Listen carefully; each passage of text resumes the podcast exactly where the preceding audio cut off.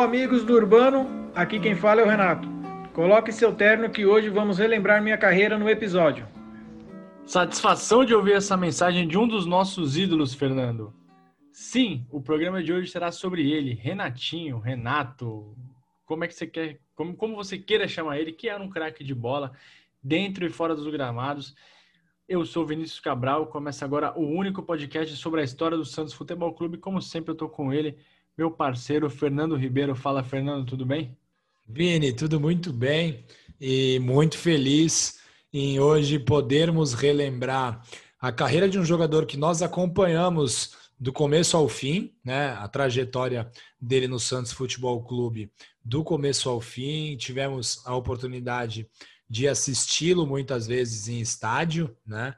O Renato, que é o autor do talvez do gol que eu mais tenha comemorado em estádio na minha vida, que foi o segundo gol da final do Campeonato Brasileiro de 2002. E é uma satisfação enorme poder estar aqui no Amigos do Urbano, relembrando a carreira deste ídolo da nossa história e com participação dele, né, Vinícius, que é mais legal. Exato, o Renato participou e a gente ele não participou, a gente não conseguiu gravar com ele, mas ele foi muito solícito e respondeu as 415 perguntas que a gente mandou para ele e respondeu com muita atenção todos, um cara muito atencioso, muito educado, um, um craque, né, cara? Tenho certeza que ele estava com o seu terninho respondendo nossas perguntas. Foi um dos melhores jogadores que eu vi também. E foi uma época que eu frequentei muito o estádio, né? Uma época que o Renato jogou no Santos, né? De 2001 a 2000, 2000 a 2004.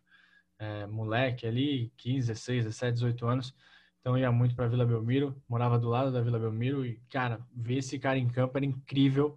O Renato ele sabia jogar tanto na dele, né, de 8, que era meio que um segundo volante. Hoje em dia os times jogam mais no 4-3-3, né? Então joga com um volante dois meses.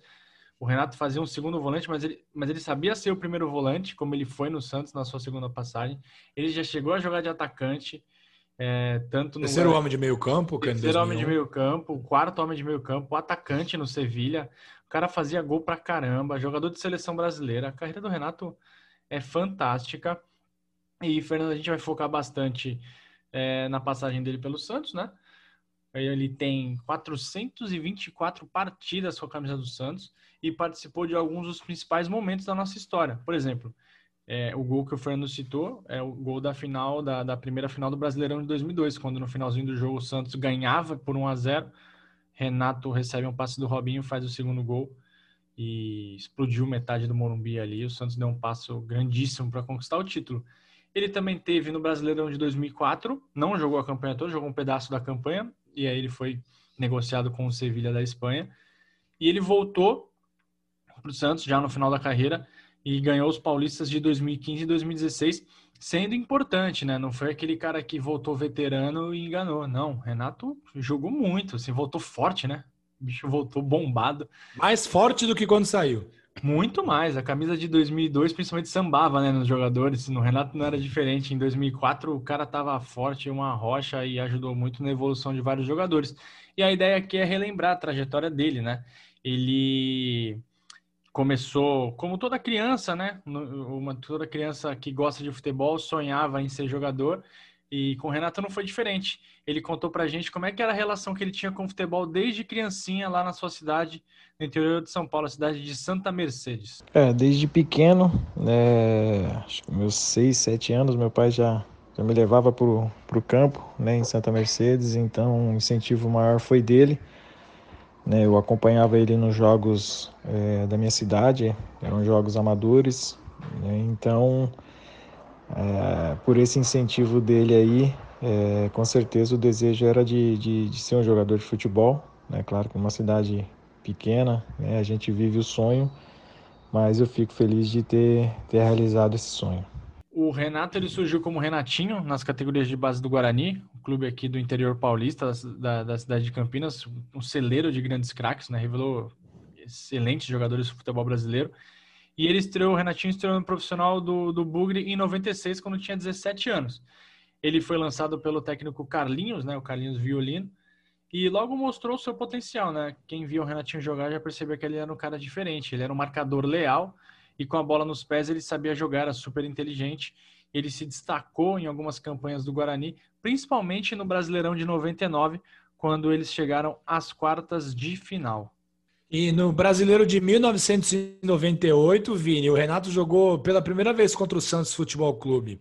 A partida terminou em 1 a 1 no estádio do Guarani, o Brinco de Ouro da Princesa, com gols de Anderson para o Santos e Robson Ponte para o Guarani. Naquela partida, na primeira vez que o Renato jogou contra o Santos, o time do Santos alinhou com Zete no gol, Anderson, Argel, Jean e Atirson. Claudio Miro, Narciso, Jorginho, depois Baiano e Lúcio, Aristes, Sabal, depois Adiel e Viola, técnico Emerson Leão. Foi essa partida que o Aristes Sabal se machucou, né, Vini? Ele pisou num buraco. Fora de, exatamente de toda a campanha. Foi um jogo quarta-feira à tarde, se não me falha a memória, Vini. Transmitido pela Globo, um horário maluco uma das tentativas de vender o Campeonato Brasileiro lá para a Europa. E Ou o Guarani Japão, jogou. Né? Depende. Também, também. Acordado de madrugada no Japão. Isso, e o Guarani, Vini, jogou com o Pitarelli, que jogou depois aqui no Santos, Luciano Baiano, Luiz Cláudio Sorley e Rubens Cardoso, que depois jogou no Santos, Marcelinho Paulista, o Renatinho, que depois deu lugar ao Silvinho, Dauri, que depois deu lugar ao Derlei e Paulo Isidoro, Samuel, que depois deu lugar ao Camando Caia, que já tinha jogado no Santos e tinha ido ao Bugre, e o Robson Ponte. O técnico era o Oswaldo Alvarez, o Vadão. Robson e Ponte a... jogava, hein? Jogava bem, depois foi para o Bayer Leverkusen, né, da Alemanha. É, teve uma boa campanha, acabou ficando um pouco escondido aqui para o torcedor brasileiro quando jogou na Alemanha, mas uh, tinha muito potencial e foi muito bem no futebol alemão. E a curiosidade, Vini, está na presença do Emerson Leão, como técnico do Santos, adversário do Renato naquela tarde, futuro treinador do Renato, que o Emerson Leão comandava o Peixe. Além, obviamente, como eu já disse, de vários jogadores do Guarani que tinham jogado ou jogariam no Santos Futebol Clube. O Guarani fez uma campanha muito ruim neste ano de 1998 e ficou a apenas dois pontos da zona de rebaixamento. A primeira vez que o Renato jogou na Vila Belmiro como profissional foi no Paulistão de 1999. O Santos venceu por 2 a 0 com gols de Viola e Paulo Rink. Eu estava nesse jogo, Vini. Eu acompanhei a primeira vez que o Renato jogou em Vila Belmiro. E nessa temporada de 1999, o Guarani acabou indo longe no Campeonato Brasileiro. Chegou até as quartas de final e foi eliminado pelo Corinthians. Já com o Carlos Alberto Silva como técnico, o Renato jogava por vezes até mais avançado. E no primeiro jogo das quartas contra o Corinthians, o Guarani foi a campo com Gleger, Rafael Marinho, Marcelo Souza e Rubens Cardoso, André Gomes, Renato, depois Badico, Betinha, depois Everaldo, Valdir Souza, Silvinho, depois Josi Walter e Gilson Batata. Gilson Batata, se ele não tem 500 gols na carreira, eu corto meu cabelo. E em 2000, é. o bicho fazia gol, hein? E em 2000, o Renatinho já era monitorado por, por outros clubes, inclusive o Santos, né? E se não bastasse isso, ele fez um gol contra o Santos em um dos quadrangulares finais do Paulistão. Na Vila, o Santos venceu por 2 a 1 com gols do Valdo e do Rincon, mas no finalzinho o Renatinho descontou para os visitantes. O Santos também venceu no Brinco de Ouro, desta vez por 1 a 0. O Renato contou para gente. Claudio Miro, gol de Claudio Miro nesse jogo. Claudio Miro, nosso parceiro aqui de podcast. Isso. O, o Renato contou para gente sobre esse gol que ele fez contra o Santos e como foi jogar pouco tempo depois ao lado de tantos jogadores consagrados que ele enfrentou, como Rincon e Valdo, por exemplo. É, em 2000 eu tive a felicidade né, de fazer um gol contra o Santos é, na Vila Belmiro. É, inclusive eu joguei né, depois com o Rincon, né, o Valdo, ele ainda estava também no Santos, né, e peguei Dodô, Edmundo, é, Robert, é, o Caio, Carlos Germano. É claro que foi um sonho né, que eu realizei junto com o do meu pai, que é Santista também. Então, é, acredito que foi é, para mim, é uma emoção enorme né, de, de ter ido para o Santo em 2000 e não só realizar meu sonho, mas também como o sonho do meu pai. E eu já via também, né, quando era pequeno, né, Edmundo, principalmente os mais velhos na época, o Valdo, o Rincon, né? Você vê ele jogando, sendo campeões, então é, você é, jogar com eles, com certeza, para mim foi um aprendizado muito grande, né? E ao qual eu, eu só tenho a agradecer a eles, né? Por essa vivência que acabou me dando muito mais experiência no decorrer da minha vida. E ele aproveitou para falar como é que foi a recepção desse elenco estrelado do Santos, né? Esse elenco do Santos tinha muito medalhão. E lembrando que aquele time tinha até um potencial, mas não foi adiante no Brasileirão no segundo semestre. Tinha, além do Rincon, tinha Edmundo, tinha Robert, tinha Dodô, Dodô. o ídolo do Fernando, tinha Léo, que ainda não era medalhão, mas no futuro iria ser. É, era um time para uma campanha melhor. Márcio Santos, Galvão, né? Nossa, Márcio Santos. E esse quadrangular do Paulistão que a gente falou anteriormente foi disputado em abril e em maio. E pouco tempo depois o Santos se acertou com o Guarani, contratou o Renatinho por 2 milhões e meio de reais, além do passe do lateral Gustavo Neri. Olha, a recepção é... acho que foi a melhor possível, né? Eles me receberam, eu estava com 21 anos, né? Garoto ainda, né? Muito jovem, vindo de uma é, de uma equipe é, respeitada muito no interior, né, que era o Guarani de Campinas, e é claro, dentro de um, de um cenário nacional, né, o Guarani é, já foi campeão brasileiro. Então foi uma recepção é, tranquila, né, não houve nenhum trote, mas eu acredito que é, as coisas não, não funcionaram. Né? Como você frisou, a gente tinha bastante medalhões, é, praticamente era um time com vários jogadores vencedores, né? jogadores com passagem é, pela seleção brasileira, o Rincon pela seleção da Colômbia, é, e realmente não, não acabou dando uma liga, né, o que a gente fala em campo, e a gente não acabou né, se classificando, principalmente que era um, um campeonato onde se classificava até o oitavo colocado, e a gente não atingiu esse objetivo. Né? É claro que houve é, não essa, essa liga, né, esse, esse conjunto para que todos esses nomes aí consagrados pudessem fazer o melhor e ter classificado o Santos, né, principalmente no, no primeiro ano que eu cheguei aqui. Vini, o Renato estreou pelo Santos em julho de 2000, em um amistoso sem gols contra o São Bento de Sorocaba. O seu primeiro jogo de campeonato aconteceu na abertura do Campeonato Brasileiro do ano 2000, chamado de Copa João Avelange, quando o Santos bateu vitória por 2 a 0. O Santos naquela ocasião, foi a campo com Carlos Germano no gol, Michel, André Luiz, Claudio Miro e Rubens Cardoso, Anderson Luiz, que depois deu lugar ao Paulo Almeida, Rincon, Renato e Robert, que depois deu lugar a Ailton, menino da Vila. No ataque, Eduardo Marques, depois deu lugar a Júlio César e Dodô. O técnico era o Giba, saudoso Giba. O Renato jogou os 16 primeiros jogos do Santos na Copa João Avelange. Nas últimas partidas do técnico Giba, o Renato acabou ficando no banco. E quando o Carlos Alberto Parreira assumiu o comando do Peixe, o Renato não foi titular nenhuma vez. O time tinha caído de produção e, como sempre acontece, acabou sobrando para o jovem jogador. Mas ainda deu tempo de enfrentar o Real Madrid lá no Santiago Bernabéu. O Santos foi fazer um amistoso na Espanha, perdeu por 2 a 0 e Renato enfrentou pela primeira vez uma equipe que se tornaria muito comum ele enfrentar no futuro. E o Parreira, é, que anos depois não levou o Renato para a Copa de 2006, né? Ele levou o Renato para Copa América. América. Renato foi campeão, inclusive é, teve participação, jogou bem na final, apesar do, do, muita gente ter falado que ele falhou no gol. Acho que não, foi uma bola Sim. difícil dele de alcançar. O Brasil Sim. com um time alternativo ali, ele segurou a onda no meio campo com o Edu, acho que o Diego também estava, na frente a Adriano, Sim. enfim. E ele estava na Copa das Confederações também no ano seguinte, se eu não me engano, acho que estava, não estava sim, certeza. E não foi para a Copa do Mundo. E ele tinha bola para estar na Copa do Mundo e a seleção foi aquele fiasco gostoso que a gente lembra de 2006, Zidane botando o Brasil para dormir, como sempre.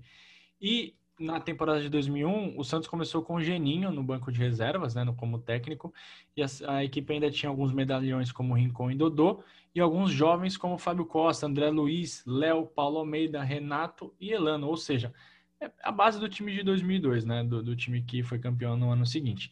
Em meio aos jogos do Paulistão, o Renatinho fez o primeiro dos 33 gols com a camisa do Santos.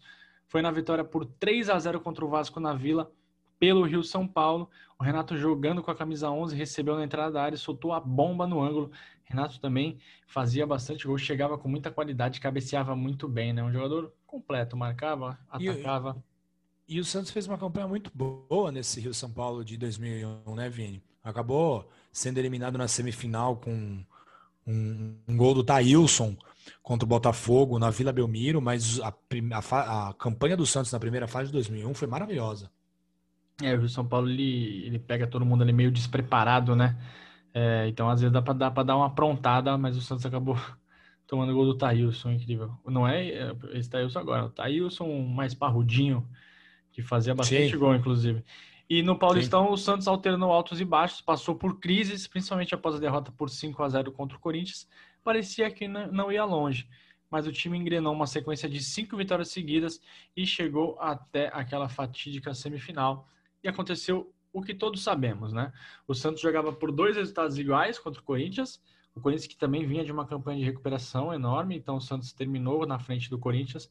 O primeiro jogo terminou empatado em 1 a 1.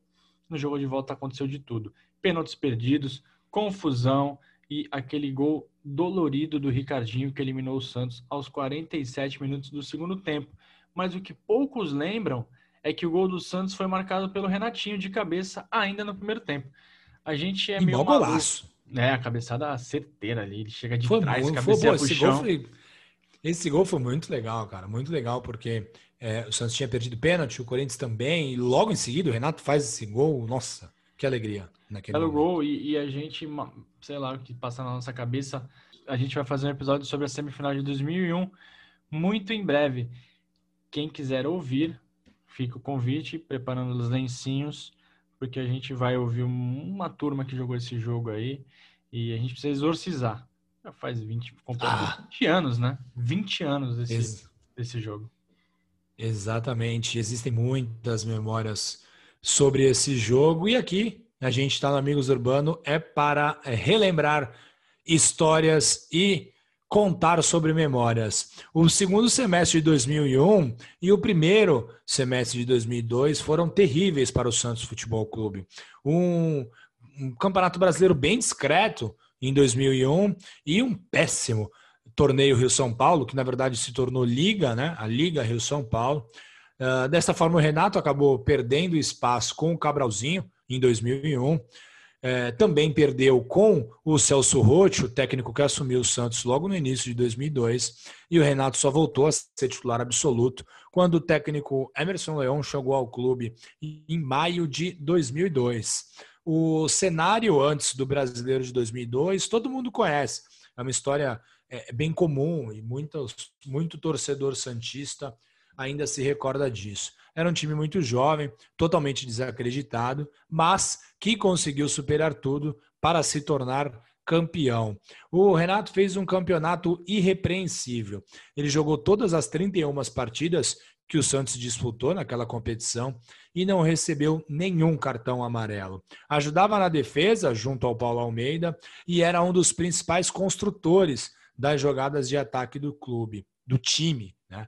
O Renato fez dois gols, um deles extremamente importante, o gol que eu comentei no início deste episódio, um dos gols, talvez o gol que eu mais tenha comemorado em estádio, aquele segundo gol na final contra o Corinthians em 2002.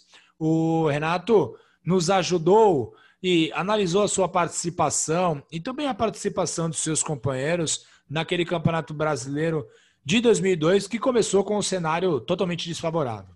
Eu acredito que junto com a equipe, né, nós crescemos todos juntos. Né, eu, eu fui o único jogador que joguei os 31 jogos, né, joguei todos os jogos, não, não fui substituído. E eu acho que é, esse crescimento foi dado é, tanto aos treinamentos, né, eu acho que a alegria que a gente tinha que a gente falava que era uma família fora de campo, a gente levava isso para dentro de campo. Né? Eu acho que o grupo é, fazia as coisas acontecerem é, com muita alegria, mas sempre com responsabilidade. É, foi se criando e dando uma liga. Né? A gente já tinha uma base que vinha já desde de 2001, alguns jogadores jogando junto, né? depois vieram outros, acrescentaram, entraram no, no é, compôs o elenco e, e, acabou dando essa liga, né, onde ninguém esperava, né, ninguém é, imaginava que o Santos primeiro que se classificaria, né, sempre as, as, as, decisões ali da imprensa era que a gente brigaria para ser rebaixado, é onde já se viu não fazer uma contratação de peso, tem muito, muito menino, então a gente mostrou que é, no decorrer do campeonato né? Como eu falei, o meu crescimento é, foi junto com a equipe, todos cresceram no momento certo, na hora certa, e o título veio para coroar esse crescimento da equipe. E foi você, Fernando? Acho que foi você, né? Que o Alberto não gostou, que você falou que, que foi o gol do título. Foi, foi contigo essa história? Que o, você não falou que o gol. Que, em alguma live com o Alberto, você falou que esse gol do Renato foi o gol mais importante da história recente do Santos, e acho que ele ficou zangado e falou que foi o dele. Não foi contigo isso aí, não? Não me recordo, mas deve ter sido, porque o jogo da minha vida, o melhor jogo que eu acompanhei na minha vida, foi essa partida Santos e Corinthians. Eu estava no, no Morumbi. É uma das melhores apresentações que eu vi do Santos em todos, é, todos os 38 anos é, o Santos fez do Corinthians, que era o atual campeão da Copa do Brasil, o atual campeão da Liga de São Paulo, um time comum. O Santos amassou o Corinthians, foram diversas chances de gol. Se aquela partida tivesse acabado 6 a 0 para o Santos, 7 a 0 para o Santos, não, tá não seria nenhum exagero. Está exagerando bastante. Hã? Tá exagerando bastante. É um absurdo. Então, senhor, por favor, acesse youtube.com e busque as chances que o Santos perdeu de gol nessa. E o Corinthians não perdeu gol nenhum. Tá bom, 7 a 1 pronto. Aí tudo bem. Aí é, já devolveria é... com antecipação. Não, então... exatamente. No caso, nós teríamos não, criado o 7 a 1 antes, eles teriam igualado. Mas jogou muito. Uh, foi uma apresentação fabulosa do time do Santos. Diego, cara. E vi, com, com... o Diego jogou muito bem. Ah. Muito, o, time, o time todo. O Michel jogou muito bem. Todo mundo tinha muito medo da presença do Michel e da presença do Preto. O Michel deu conta do recado. Isso, o Preto. Foi muito bem. Muito... E todo mundo tinha muito medo porque o Michel encararia uh, o Gil. Gil, né? É. E o Kleber. Que era, que era exatamente. E, e, o Michel jogou muito bem. O Preto também, né? O, o, o André Luiz não joga essa partida, né? Jogou o Preto. O Alex. É, o Preto André. jogou no lugar do Alex. Do André, do André, do, do André. André. E o Preto foi muito bem também, sim, sim. E, e Vini, na sequência né, do Campeonato Brasileiro, né, voltando um pouquinho, o Santos amassou São Paulo, amassou o Grêmio para chegar até a final. E, e, o time do Santos, mesmo muito jovem, mostrou grande maturidade em momentos muito difíceis, como no jogo de volta, tanto no Morumbi contra o São Paulo, contra, como contra o Grêmio lá no Estádio Olímpico. Na final, como havíamos comentado, o Santos encontrou o Corinthians, que era o fantasma do ano anterior, 2001, mas após o primeiro jogo praticamente perfeito, o Santos deu um enorme passo para ficar com o título. O Renato manteve o nível e jogou muita bola nas duas partidas do Morumbi. Agora, ele conta se ele mesmo considera o seu gol como gol do título.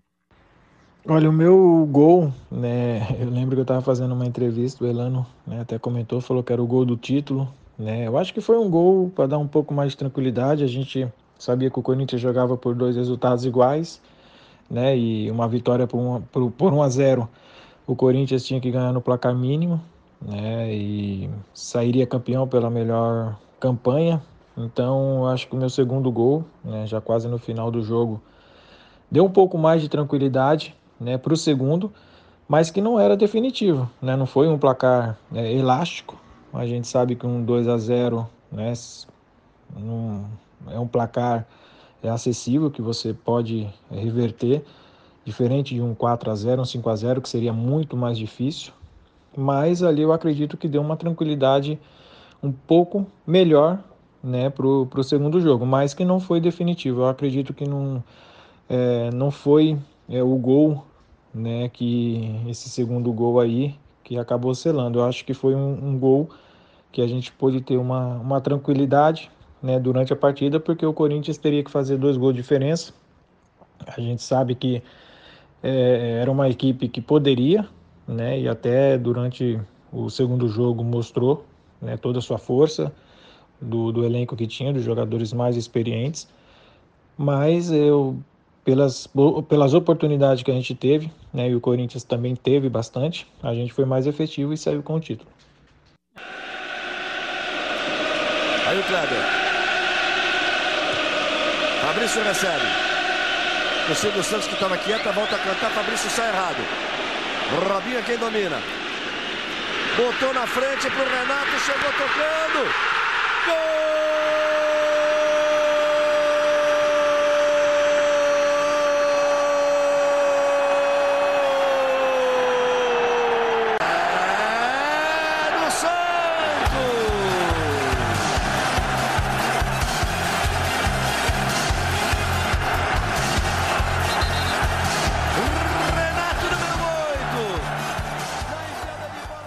E aí no segundo jogo aconteceu aquela loucura, né, Fernando? Um dia a gente vai sentar aqui e vai falar. A gente nunca falou de 2002, né? Aqui no podcast, acho que não.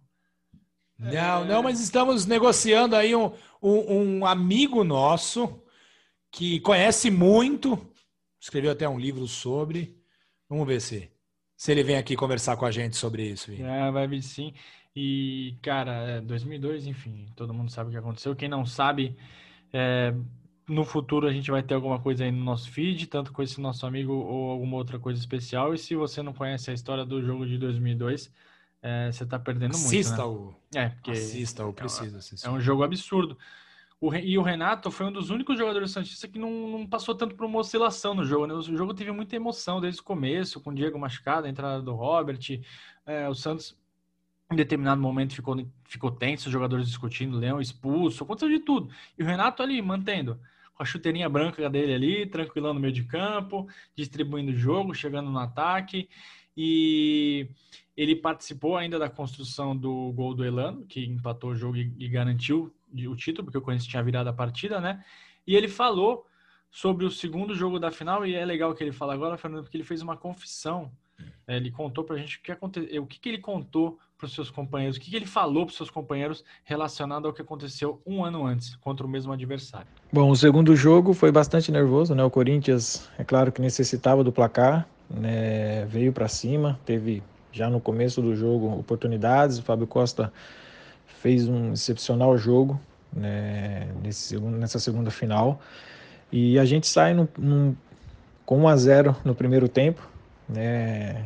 Corinthians precisando é, fazer é, a diferença, volta para um segundo tempo é, em cima de novo, né, consegue essa virada. E, e, eu confesso que já no final do jogo, né, eu chamo eu, Paulo Almeida, né, que a gente estava de volante mais o Alexandre, acho que acabou entrando no lugar do Robert, é, viro para ele e falo, olha, é, 2001 não vai se repetir, vamos brigar, vamos lutar aqui até o final, mas dessa vez a gente vai segurar, nós vamos sair campeões, não vamos repetir a história. Então é o que passa, né? Quando você vive né, um momento de, de tristeza, né? Claro que a lembrança era próxima, foi o ano passado, então é, vem na memória, só que você praticamente você fica mais forte mentalmente. Então ali eu já mentalizei, chamei eles falei, olha, isso não vai se repetir. Vamos brigar. Tanto que o Robinho, quando faz a jogada do segundo gol, realmente é, o Corinthians é, acaba né, já não tendo tanta força né, para virar, porque eles, com mais um gol, eles conseguiam sair campeões né, no 3 a 1 e a gente empata o 2 a 2 então isso acaba frustrando muito os jogadores. É, praticamente coloca né, um banho de água fria neles e a gente coroa depois com o gol do Léo já no final do jogo, é, já coroando, coroando uma, uma vitória nos dois jogos. Mas realmente no final do jogo houve uma tensão grande, só que como eu falei, pela vivência que a gente teve em 2001, né, a gente acaba é, focando e, e, sendo mais forte mentalmente para as decisões que, que, que poderiam ocorrer, como acabou ocorrendo nessa final aí do segundo jogo. E aí o final foi feliz, ainda do tempo do Léo fazer o terceiro gol. Vamos ouvir o gol na voz inconfundível de Galvão Bueno. Olha o lançamento para o Robinho. Ele foi o homem que desequilibrou essa final. Aí vem ele, pra cima do Kleber. Fez lá a graça dele. Chega Vampeta, insiste Robinho, Kleber em cima dele. Gira de um lado pro outro, ainda ele, tocou para trás. Olha o Santos chegando a chance de mais um gol. Gol!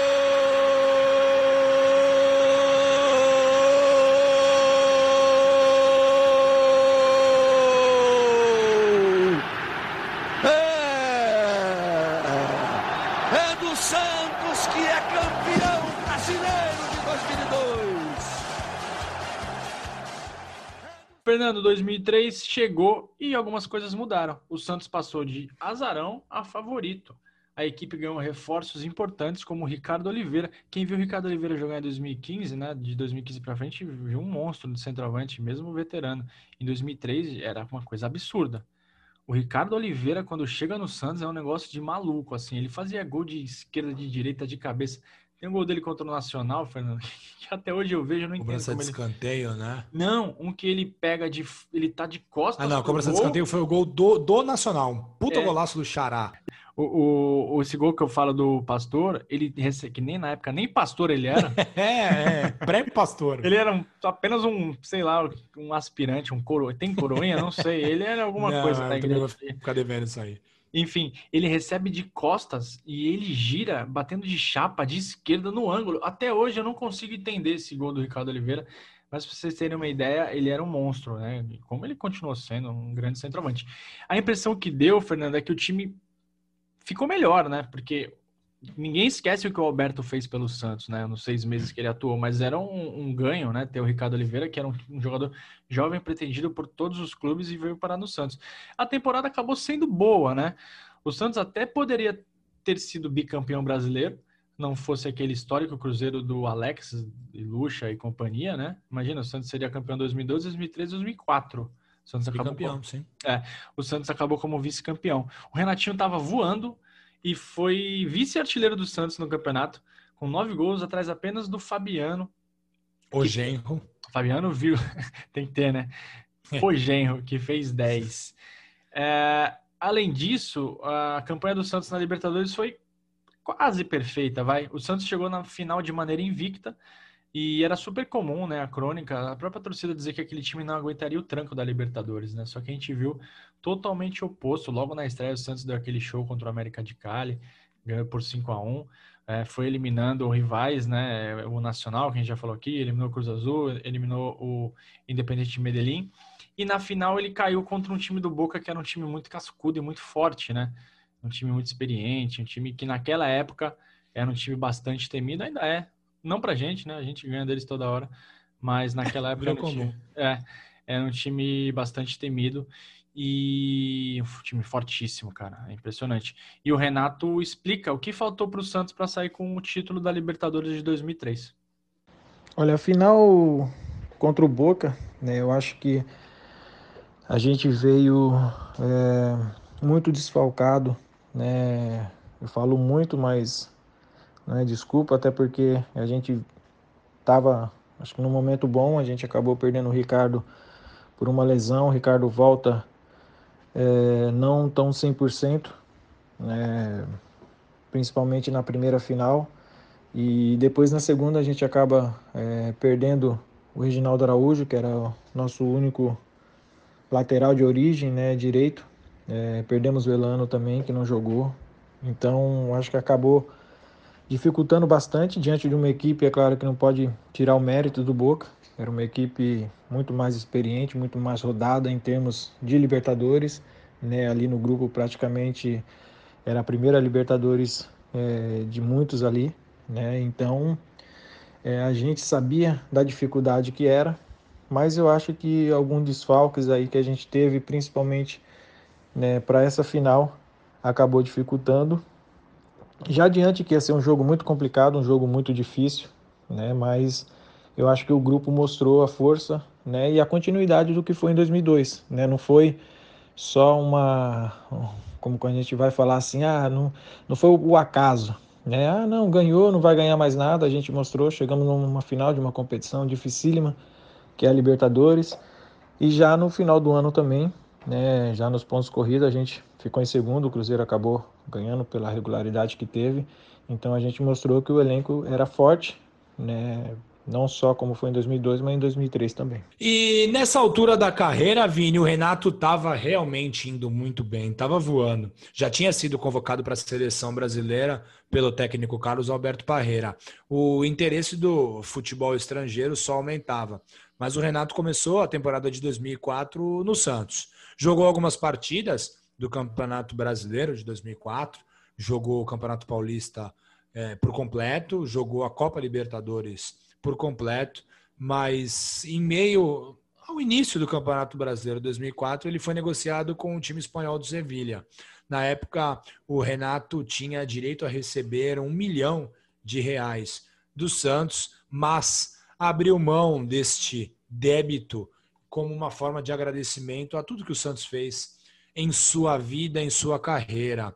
O Renato viveu momentos maravilhosos no time do Sevilha, ajudou o clube espanhol a vencer duas Copas da UEFA, né, nas finais de 2006 e 2007. Ganhou também pelo Sevilha duas edições da Copa do Rei, que é a Copa da Espanha, nas finais de 2007 e 2010. Também foi campeão da Supercopa Europeia de 2006 e a gente tem que lembrar que foi um 3 a 0 do Sevilha contra o Barcelona com um gol do Renato, né? Chupa, Barcelona. Um chocolate, né? Um chocolate do Sevilha sobre aquele time lá da Catalunha, que não é o espanhol, e também o Renato conquistou a Supercopa da Espanha pelo Sevilha em 2007. O Sevilha tinha um time muito bom e por vezes o Renato jogava até mais avançado. O Renato marcou 39 gols em sua trajetória lá no Sevilha e virou ídolo da torcida. Jogou ao, ao lado de nomes muito famosos no clube espanhol, como Daniel Alves, Scudé, francês, Jesus Navas, Luiz Fabiano, Frederic Canutê, entre outros. Né? E eles foram treinados por Juan de Ramos. O Renato fez um balanço de sua passagem pelo clube da Andalucia, mas ainda acredita que a sua melhor fase foi no Santos. Conta aí pra gente, Renato. Olha, não, não sei se foi o melhor, mas em termos de título, foi o que eu mais ganhei na carreira. Né? Então foram dois anos e meio, quase três anos ali ganhando seis títulos. Então é, imagina você chegar num, num clube que brigava por meio de tabela e, e subir esse patamar aí, subir o nível da equipe. Né? Eu acho que é até é, mais emocionante do que os títulos. Eu acho que quando você é, faz com que essa equipe cresça né, e atinge um outro nível, eu acho que a, é, o trabalho, eu acho que ele fica mais coroado do que os títulos, né? Às vezes a gente sabe que que vencer é bom, ser campeão é bom, mas quando você chega numa equipe que não estava acostumado, né, a aspirar muitas muitas coisas, né, principalmente os títulos que a gente venceu e você conseguir esse feito, né, com certeza isso passa a ter uma importância muito grande, mas eu acredito que na minha primeira passagem aqui do Santos foi, acho que quando eu, eu vivi o melhor da minha carreira, porque me impulsionou é, a ir para a seleção brasileira. Né? Depois eu tive a felicidade de, de ir para o Sevilha, né? ficar sete temporadas no Sevilha. Então acredito que na minha primeira passagem de 2002 a 2004, eu acho que foi o meu melhor momento no, no, na carreira. Né? Claro que no Sevilha dei um salto maior em relação aos títulos, né? mas é, se for ressaltar, eu, eu fico com de 2002 a 2004.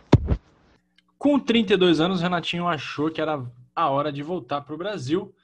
E apesar de muita especulação, apenas o Botafogo apresentou uma proposta e um projeto a ele e seu empresário. No Alvinegro Carioca, o Renato conquistou o Campeonato Carioca de 2013 e ele deixou claro aqui pra gente que só o Fogão fez a proposta para ele. Os, os, alguns times especularam, mas nada de oficial. E ele acabou jogando no Botafogo e continuou jogando em altíssimo nível. Olha, minha volta né, ao Brasil, né, acabei voltando para o Botafogo. Eu sempre frisei, né, não houve nenhuma proposta de outro clube. Né, o Santos não fez nenhuma proposta oficial. É, nem outro clube do Brasil fez, realmente foi, foi só o Botafogo, né? Assim, do momento que, o, que eu tive né, uma reunião junto com o pessoal do Botafogo, houve sim alguma sondagem, pessoal perguntando, mas é, a reunião já tinha é, sido é, marcada, né? Então não poderia voltar atrás, eu não, eu não ia falar para não ter uma reunião, para esperar, então a única coisa que eu falei pela sondagem era que se, se não desse certo é, com o Botafogo, né, que, que mandaria uma proposta, né, e a gente ia sentar com o Sevilha e ia conversar, mas não houve nenhuma proposta, nem da parte do Santos, como nenhum outro clube, a não ser o Botafogo do, do Rio de Janeiro. Só que ele achava que a história dele no Santos ainda não tinha acabado. Oswaldo de Oliveira, que tinha trabalhado com o Renatinho no Botafogo, pediu a contratação do atleta para o Peixe. E em 2014 o Renato voltou para o Santos com 35 anos e com alguma desconfiança de parte da imprensa e da torcida, tá? Como a gente falou lá no começo, ele estava mais forte fisicamente, com um pouquinho menos de mobilidade, é óbvio, e jogava mais recuado por vezes ele liberava a subida do Thiago Maia, né? Ele inverteu papéis, né? No começo de carreira ele chegava muito, no final ele estava se ficando um pouco mais e o, e o Thiago Maia chegando bastante na frente, fazendo alguns gols. E aos poucos o Renato foi mostrando toda a sua capacidade e foi um dos pilares do time nas temporadas seguintes. Temporadas essas que o Santos conquistou o bicampeonato paulista em 2015 e 2016 e também perdeu alguns campeonatos de maneira até besta, principalmente a Copa do Brasil de 2015. O time do Santos, Fernando, naquela época é, era um time rápido, né, envolvente, era um time gostoso de ver jogar. Ricardo Oliveira, Gabriel, Lucas Lima sem face harmonizada, jogando muita Caveira, bola, provando, provando que quanto mais feio, mais você joga. Lucas Lima, quando era feio, Sim. jogava muito. Agora que ele tá Sim. modelo, ele nem levanta do banco do Palmeiras. É impressionante. Então, oh, Caveirinha nem... também, né? Caveira, Caveirinha. Giovanni, oh, nem minha cachorra gosta dele, tá latindo aí. Lucas Lima, enfim, com a sua bela face harmonizada não vai a lugar nenhum. E, e o Santos perdeu aquela final da Copa do Brasil de maneira lamentável para o Palmeiras, né? Mas tudo bem, a impressão que dava é que o Santos podia conquistar aquela Copa do Brasil, podia entrar mais forte no brasileiro do ano seguinte, acabou vice-campeão, podia ter ido mais longe na Libertadores, mas foi, foi um time que, que infelizmente não conquistou é, campeonatos. Não estava preparado para. Não, ao não contrário. estava preparado para não estava preparado para coisas grandes. Vini. Ao contrário do que o Dorival pregava. Exatamente. Em 2018, Vini e amigos do Urbano, já com 39 anos, o Renato fez sua última partida pelo Santos Futebol Clube, na vitória por 3 a 2 contra o Clube Atlético Mineiro, em sua casa, a Vila Belmiro. O Renato entrou no lugar do Gabriel, que na época era Gabigol e agora é Gabi, e brindou a torcida santista. Fernando. Oi, pode falar. Velho. E dependendo de quando você ouvir esse programa, daqui a 5, 10 anos, o Gabriel pode ser só G. É, Gá. O, o Gá. Que o cara tá diminuindo a cada, cada, cada ano que passa, ele diminui uma, uma, uma letra ou uma vogal do seu, do seu nome. Exatamente. E o Renato brindou a torcida Santista com seus últimos minutos em campo. Vamos ouvir o que ele falou sobre a emoção dos últimos anos como profissional e também sobre a sua despedida. Olha, a emoção, eu acho que foi assim como eu cheguei, né? Realizei um sonho, não só meu, né? Como eu falei já do meu pai, quando eu, assinei um contrato lá em 2000, né? Com o Santos e, e poder voltar né, depois de muito tempo, né, ainda conseguir é, ser bicampeão paulista, é um título que eu não tive, né, fiquei muito perto de uma Copa do Brasil e, e poder encerrar para mim a emoção foi muito grande, foi, né, eu acho que de de um prazer enorme, né, de servir o clube que, que é do coração, o clube que, que eu sempre torci, o clube que, que eu amo, né, vou continuar torcendo sempre. Então, é, eu levo essa despedida para mim para sempre e, é claro, sempre a, a, gratidão ao Santos, né, por tudo que, que eu tive no futebol. Né, agradeço também é, e tenho um carinho enorme pelo Guarani, que foi a minha formação. Né, lembrando sempre, eu não sou um menino da vila formado, né, mas eu vim com 21 anos, então eu tenho que agradecer a formação pelo Guarani. E, é claro, seria eternamente grato também ao Santos, porque tudo passou por esses dois clubes, né? O Guarani pela formação e o Santos depois, né, pela realização é, profissional de, de jogar no Clube do Coração e, é claro, encerrar, podendo encerrar também no Clube do Coração. Acho que eu fico e ficarei grato eternamente. O Renato conta também para gente sobre sua passagem como executivo de futebol do Santos Futebol Clube e depois como coordenador técnico das categorias de base do Alvinegro Praiano. Tive oportunidade lá em 2018 né, de, de ter é, aceito o convite né, por parte do presidente Pérez na época de, de estar como diretor do clube. É, foi uma experiência boa, né? Eu fiquei pouco tempo no cargo, né? Como como executivo, É, mas já, já vi, né? A gente, como jogador, a gente tem uma visão, né? Você como é, dirigente, né? Você tem que ter outra, né? Aí já envolve o clube, eu particularmente sempre na, na, na minha carreira é, eu tive um meu empresário, né? Sempre que cuidava, às vezes a gente não não, não falava tanto com os dirigentes, mas é, a gente sabe, né? Às vezes o que envolve, então é claro você já estando do outro lado, né? Eu fui jogador e, e sei também né, da, do que o jogador precisa, do que o jogador quer, né, o que o jogador precisa. Então foi uma experiência muito boa e depois acabei me afastando desse do cargo de, de, de executivo, né, por problemas pessoais. Eu comuniquei o presidente Pérez,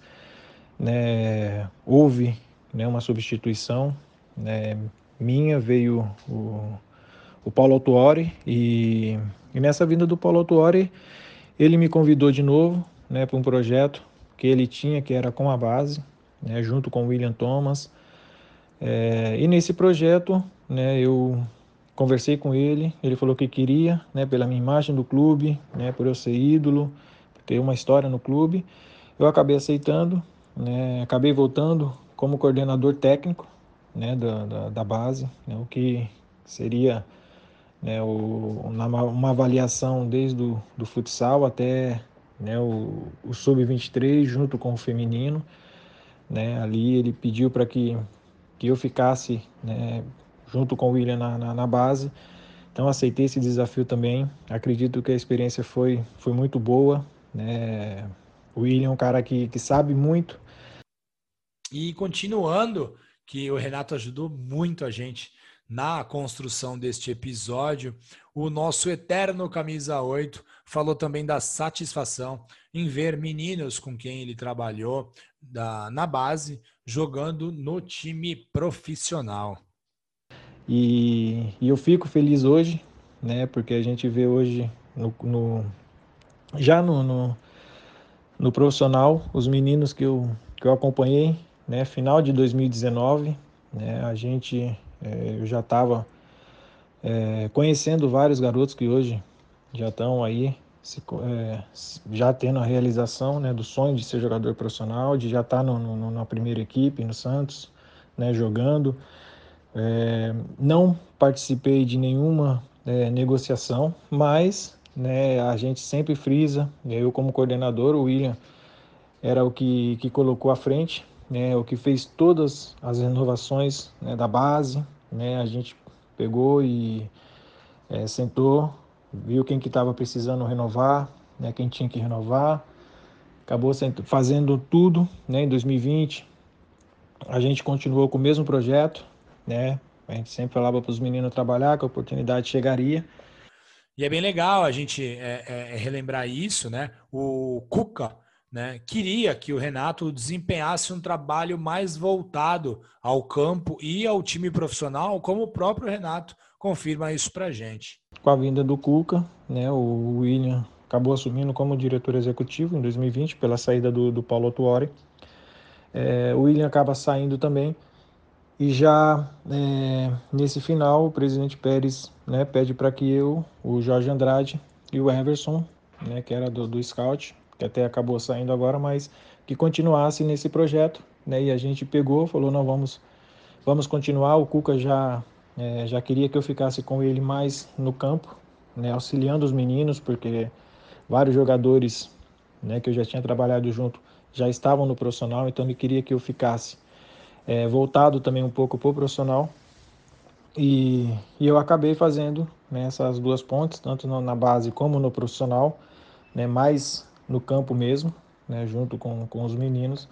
E para finalizar, o Renato comenta sobre a sua saída do clube com a chegada da nova diretoria e, e comenta um pouquinho também sobre o processo de reconstrução do Santos Futebol Clube e um pouco sobre os planos do Renato para o futuro.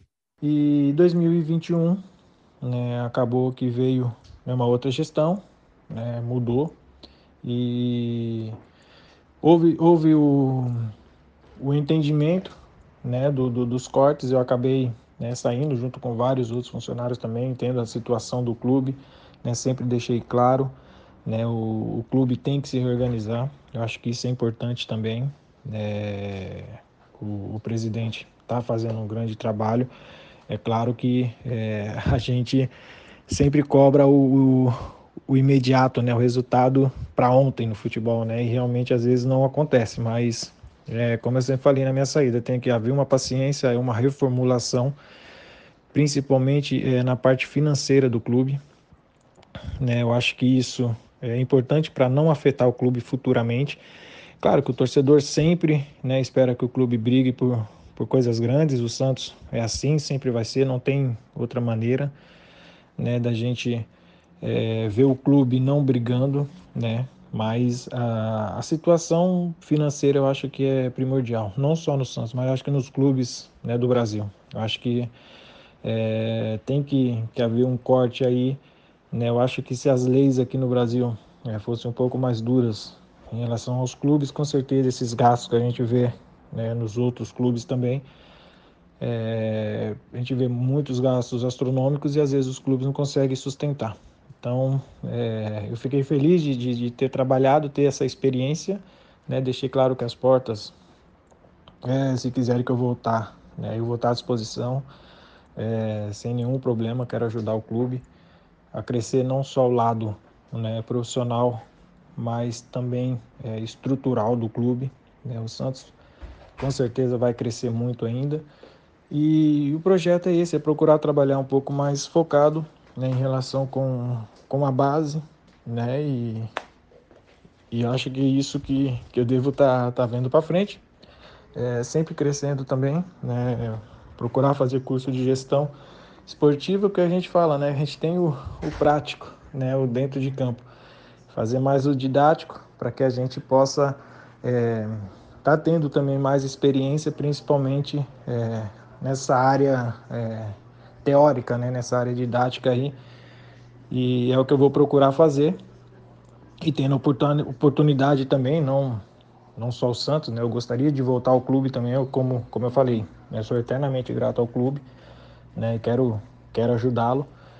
Mas se pintar um outro clube, uma outra oportunidade, é questão de avaliar sempre, sempre converso com a família antes de decidir qualquer situação. É, Renato sempre um gentleman né, nas palavras, um cara que, mesmo tendo saído, se coloca à disposição do clube. É um cara muito ativo nas redes sociais, né? Ele brinca, ele cobra brincando. Agora é o cobrador oficial, é. É, ele cobra a renovação dos jogadores. Deu certo, Carlos tá Sanches renovou.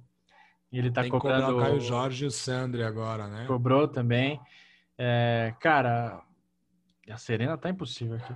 Ele é com certeza, é difícil, né, a gente elencar top 5, top 10, é muito difícil, mas o Renato com certeza é um dos, se não está entre os 10, está entre os 5 é, melhores jogadores e os jogadores que eu mais gostei de ver com a camisa do Santos. Impressionante a qualidade dele, impressionante. A técnica do Renato, a inteligência dele, a capacidade de leitura Sim. de jogo. Sim. Dificilmente você saía de, de campo falando assim, ah, não, o Renato hoje jogou mal. O Renato Sim. Ele, ele deu uma oscilada, né, quando voltou. Normal, ele estava com uma idade mais avançada, mas logo ele retomou o ritmo e, e, e voltou a jogar uma bola redondíssima. É, até vou falar uma, uma é, e, e, e, além da, e além da capacidade técnica também, que ele sempre teve, né? É, é, a forma como o Renato sempre tratou o Santos Futebol Clube, para nós torcedores, é algo que sempre a gente valorizou, né? Muito do amor que nós torcedores eh, sentimos pelo Renato é obviamente pelo que, que ele produziu em campo, mas é, eu acho que, que a nossa adoração a ele é pela forma como ele sempre tratou o Santos Futebol Clube, né? Ele foi jogar no futebol europeu sem precisar forçar nenhuma situação.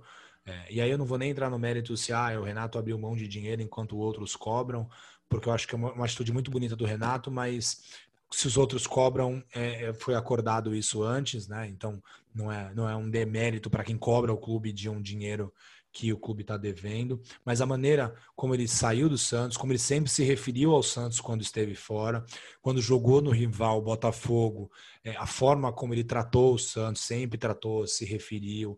É, então, eu acho que o Renato está é, realmente sim entre os, os cinco principais jogadores do Santos é, é, da história recente, por tudo que ele representou né, nas duas passagens e pela forma como ele sempre defendeu o Santos Futebol Clube. Então o, o Renato ele, ele, ele se coloca, ele respeita o Santos como o torcedor santista respeita, né? Ele chegou aqui, não foi criado na base do Santos, mas é, parece que o Renato sempre esteve aqui. É como se o Renato tivesse iniciado sua carreira no Santos Futebol Clube e jogado aqui só, em nenhum outro clube, né? E isso é uma coisa muito bacana e não são todos os jogadores que conseguem ter esse tipo de postura e conduta, Vini. É, o, o, Renato é um exemplo, né, cara? É um exemplo a ser seguido e tomara que, que ele volte a trabalhar no Santos, né? Ele falou em Eu quero muito ver ele, eu queria muito ver ele como técnico do Santos, técnico vitorioso, alguém presente na história do clube. É bem legal quando a gente pesquisa o passado e encontra figuras como Atier, que foi um ótimo goleiro e depois virou um ótimo dirigente, vitorioso, é, e Zito, enfim eu gostaria muito que o Renato tomasse esse caminho aí e permanecesse na vida do Santos enquanto ele fosse vivo, Vini. Precisamos, precisamos de pessoas qualificadas, identificadas com o time. Tenho certeza que o Renato é, é um cara que, como ele disse aqui, ele, ele ainda está à disposição do clube, ele vai se capacitar cada vez mais e, pô, vai fazer com que a sua experiência volte para o Santos, né? Que é o clube que ele ama e que ele tanto respeita, como o Fernando falou. Muito legal fazer esse programa, falar de um ídolo da gente. É, quem quiser saber dica tudo... Cultural, dica cultural, livro, 1912. Né? Ah, podemos de novo, né? Falar do nosso livro como dica cultural, 1912 em diante, a história do Santos contada por mim, Fernando Ribeiro, Lourenço Santiago Gabriela Fernandes. O livro está em. E Juca Kifuri. Juca Kifuri fez o prefácio, não podemos esquecer nunca. É, o livro já está em comercialização no site da Corner, leiacorner.com.br, procure lá, a gente vai colocar nas nossas redes sociais. Vale a pena ler falando sobre a história do peixe de uma maneira diferente. Vale muito a pena conferir. E quem sabe um dia a gente dê o, a dica cultural, um livro sobre o Renato, né? Escrito pela gente. Então.